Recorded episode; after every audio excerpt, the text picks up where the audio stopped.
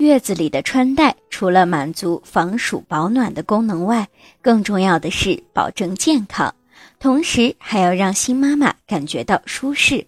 在生产后，新妈妈的内衣非常容易被汗浸湿，容易滋生细菌。一旦新妈妈的乳头出现状况，细菌也很容易通过伤口进入乳腺，有可能会造成乳腺感染。